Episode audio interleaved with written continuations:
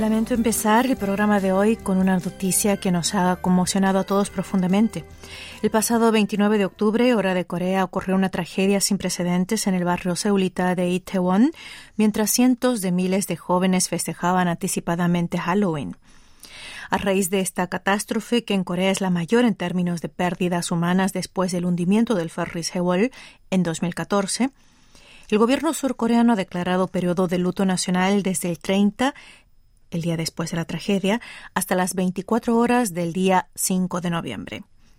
Asimismo, el distrito Yungsan, escenario de los hechos, fue declarado zona especial de desastre.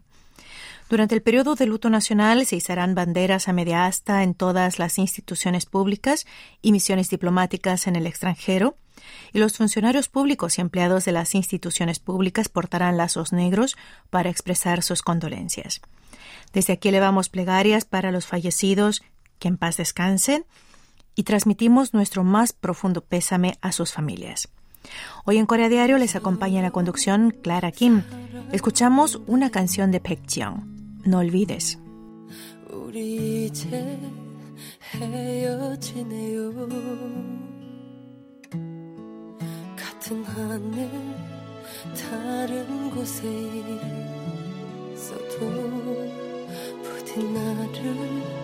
잊지 말아요. 차가운 바람이 손끝에 스치며 들려오는 그대 웃음소리. 내 얼굴 비치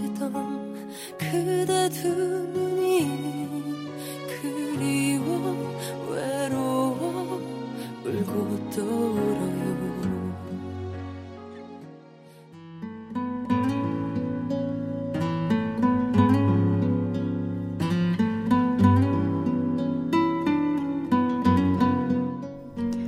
La masiva tragedia en Itaewon, barrio internacional o multicultural de Seúl, por excelencia, tuvo lugar en la noche del pasado 29 de octubre, cuando cientos de miles de jóvenes se agolparon en un estrecho callejón en pendiente de unos 4 metros de ancho y 45 metros de largo.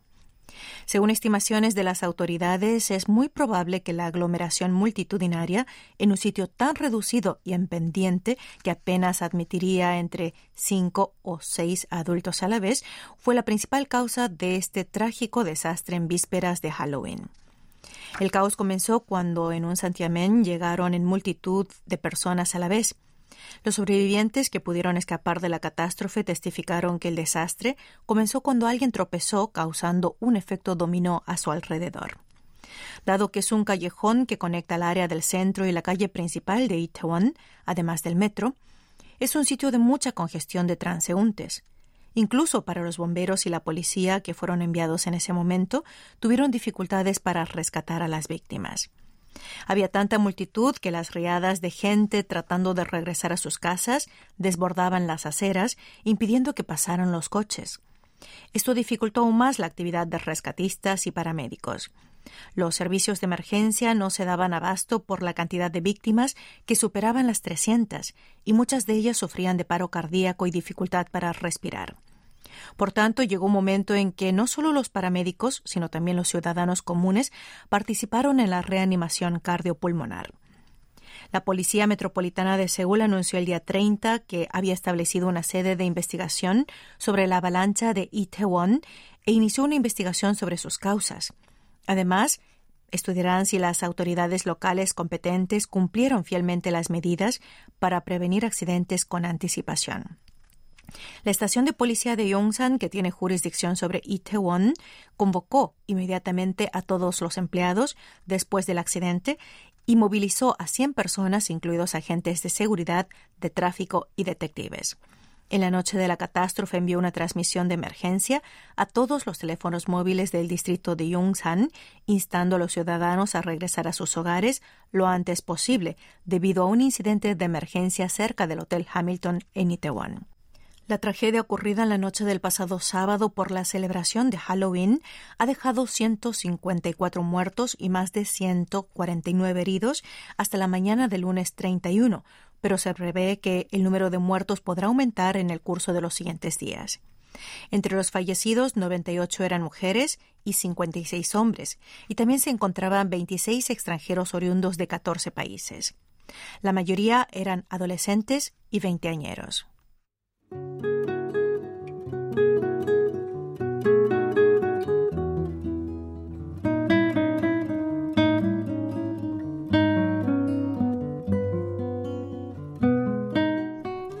Raíz de la dolorosa tragedia que vivimos el pasado 29 de octubre, varios eventos y festivales han sido cancelados por cuestiones de seguridad y sobre todo en tributo a las víctimas. Ese es el caso de SM Entertainments, que canceló la fiesta de Halloween que programaba celebrar en forma presencial por primera vez en cuatro años. SM anunció a través de su plataforma de fandom que cancelaba la transmisión en vivo de SM Town Wonderland 2022 y todos los eventos relacionados con Halloween. Asimismo, todos los parques temáticos, incluidos los principales como Everland y Lotte World, también decidieron suspender todos los festivales y desfiles de Halloween en curso. Por lo general, octubre y noviembre se consideran como temporada baja para los parques temáticos, pero cuando se llevan a cabo eventos de Halloween, las ventas aumentan alrededor de un 30%, por lo que la mayoría de los parques de diversiones se esfuerzan mucho en prepararse para esta celebración. Vale saber que en el caso de Everland tenía previsto celebrar el festival de Halloween desde el 2 de octubre hasta el 20 de noviembre, durante 80 días. Sin embargo, el día 29 apenas ocurrió la avalancha de Itaewon, decidieron interrumpir totalmente las celebraciones, incluidos los desfiles de disfraces, espectáculos callejeros y fuegos artificiales. Por su parte, la ciudad de Tungducheon, provincia de Gyeonggi, anunció haber cancelado el Festival de Arte Callejero de Halloween, el primero que organizaba en forma presencial después de tres años. Este festival es un concierto de hip hop que presenta a los mejores raperos nacionales, incluye la actuación de bandas de música, experiencias de maquillaje de Halloween, desfile de disfraces, elaboración de máscaras y feria de platos internacionales. Asimismo, el concierto Busan One Asia Festival, que estaba programado para realizarse en el estadio principal de Busan Asiad, fue cancelado ocho horas antes del inicio del concierto. Hacía tres años desde el brote de COVID-19 que el Busan One Asia Festival, evento que difunde la cultura popular coreana, no había podido celebrarse y las expectativas de los fans, tanto nacionales como internacionales, eran muy grandes. Para ese día se esperaba la actuación de cantantes y grupos populares del K-pop, tales como Kang Daniel, Kai, G-Idol, Mamamoo, Pentagon, Le Seraphim, Yuju, Brave Girls, We I, Golden Child, AB6, Right Some, Purple Kiss, entre otros.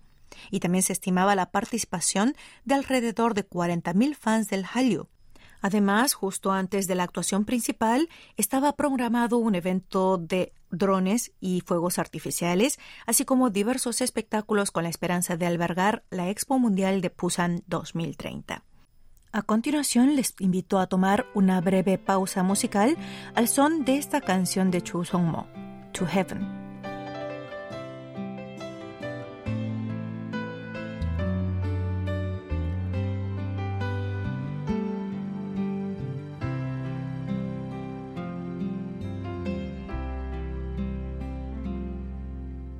괜찮은 거니?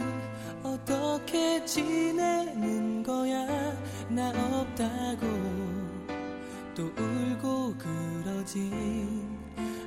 니 매일 꿈속에 찾아와 제잘되던 너 요즘은 왜 보이질 않는 거니? 혹시 무슨 일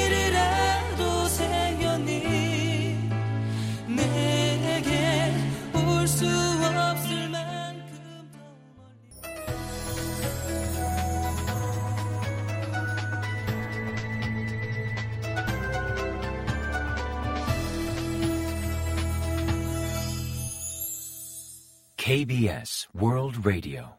Están escuchando Corea a diario. Hoy lunes 31 de octubre les acompaña la conducción Clara Kim.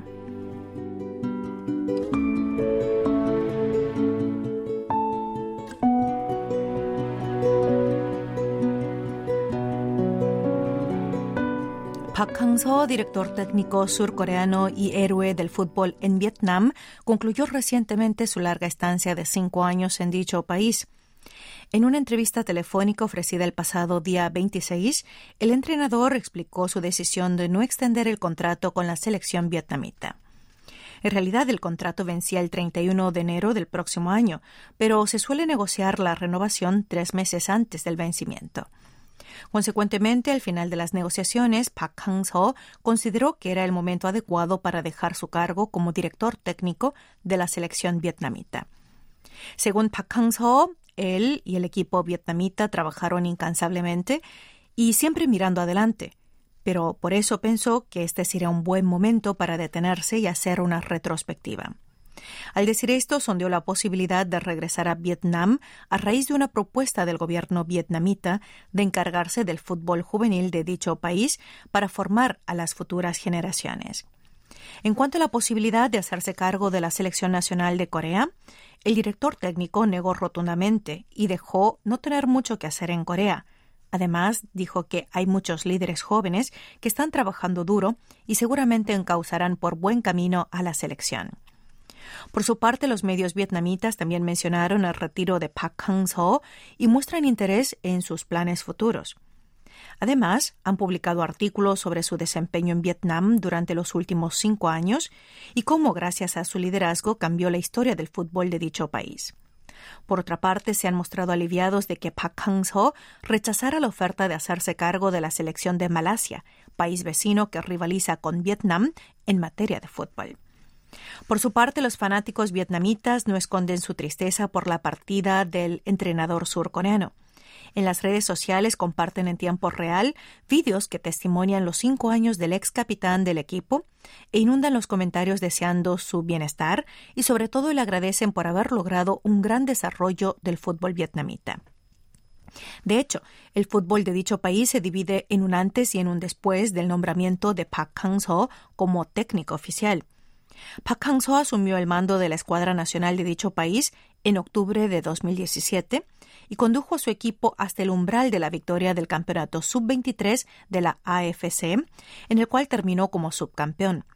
Y por si eso fuera poco, marcó varios hitos en la historia del fútbol de Vietnam al ganar la Copa Asiática sub-23, llegar a las semifinales de los Juegos Asiáticos, obtener la victoria de la Copa Suzuki su segunda victoria en los Juegos del Sudeste Asiático y las eliminatorias finales de la región de Asia para la Copa Mundial de Qatar 2022.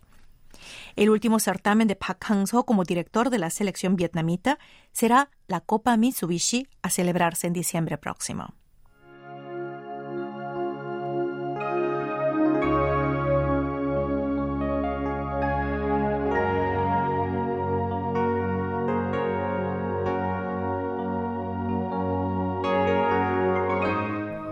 Los edificios con más de 50 pisos o más de 200 metros de altura sobre el suelo se clasifican como rascacielos. Según las estadísticas del Departamento de Bomberos, hay 120 rascacielos en toda Corea del Sur. La ciudad con más rascacielos es Busan. De los 38 rascacielos de Busan, 27 se concentran en el distrito costero de Haeundae. Teniendo en cuenta esta situación, ¿qué pasaría si se produjera un incendio en uno de los muchos rascacielos de esta ciudad portuaria? En concreto, imaginemos qué ocurriría en el City Landmark Tower, en Haeundae, un edificio de 101 pisos que cuenta con 821 habitaciones, incluido un hotel turístico en los pisos 8 a 98 y una zona residencial. Según el cuartel general de incendios y desastres de Busan, en este caso, lo primero que se debe hacer es verificar la zona de evacuación segura. De acuerdo con la Ley de Gestión de Desastres de Gran Altura, un rascacielos debe tener una zona de seguridad de evacuación equipada con equipos de protección y extintores contra incendios. En LCT Landmark Tower hay cuatro zonas de evacuación seguras en los pisos 20, 48, 76 y 97 respectivamente. La zona de evacuación segura para cada piso es de aproximadamente 260 metros cuadrados y puede albergar hasta 200 personas. Este espacio está construido para bloquear el fuego y el humo y está equipado con máscaras antigás, un dispositivo de extracción de humo y rociadores, así como un extintor de incendios en el interior. En caso de incendios, por lo general hay que evitar tomar un ascensor, pero en el City se ha instalado un ascensor de evacuación que puede funcionar con una fuente de alimentación independiente en caso de emergencia para instalaciones de combustión interna e incendios. Es una instalación donde los bomberos pueden rescatar a quienes se encuentran en la zona de evacuación segura directamente al primer piso. Si no es posible utilizar el ascensor, se puede usar las escaleras especiales de evacuación protegidos con máscara antigas. Para afianzar la seguridad de la ciudadanía, la Jefatura de Bomberos y Desastres de Busan llevó a cabo el primer concurso de escalada de escaleras en el City Tower. La mayoría de los 670 bomberos que participaron en este evento subió las escaleras cargando equipos que pesaban más de 20 kilogramos por tener dentro trajes ignífugos y respiradores. El primer lugar se lo adjudicó Yun Baul, un bombero perteneciente al Departamento de Bomberos de Chongju, al subir los 2.372 peldaños que conducen desde la planta baja hasta el piso 101 en 23 minutos y 48 segundos. Por otra parte, el récord marcado en la categoría de ropa sencilla, o sea, sin protección contra incendios, fue de 14 minutos y 57 segundos. Vale saber que esta competición tiene el objetivo de medir la rapidez con la que los bomberos pueden llegar a su punto objetivo mientras transportan equipos pesados y a la vez verificar los problemas que pueden surgir durante este proceso y así velar por la seguridad de las personas en casos de emergencia. Hasta aquí llegamos con Corea Diario, esta primera entrega del lunes 31 de octubre, en la cual les ha acompañado Clara Kim en la conducción. Reiteramos nuestro más sentido pésame a las víctimas y a sus familias. Les dejo con esta canción de Insuni, cuyo título es El sueño del ganso. Hasta el próximo encuentro.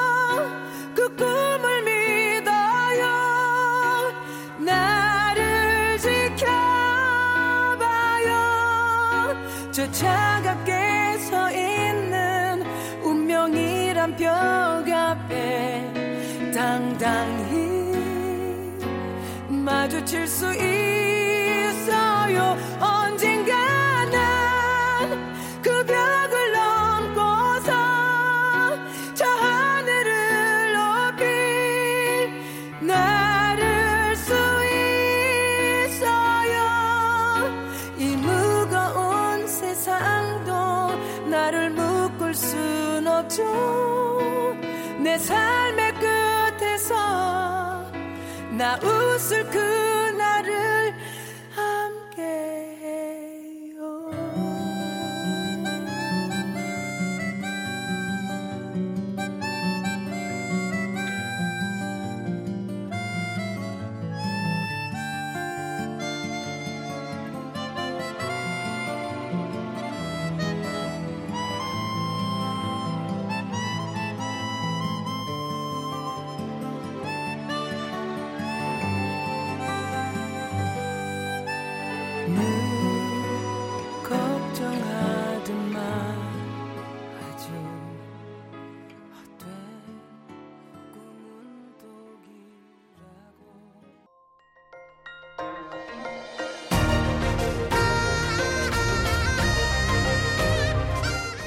Acaban de escuchar el podcast de KBS World Radio.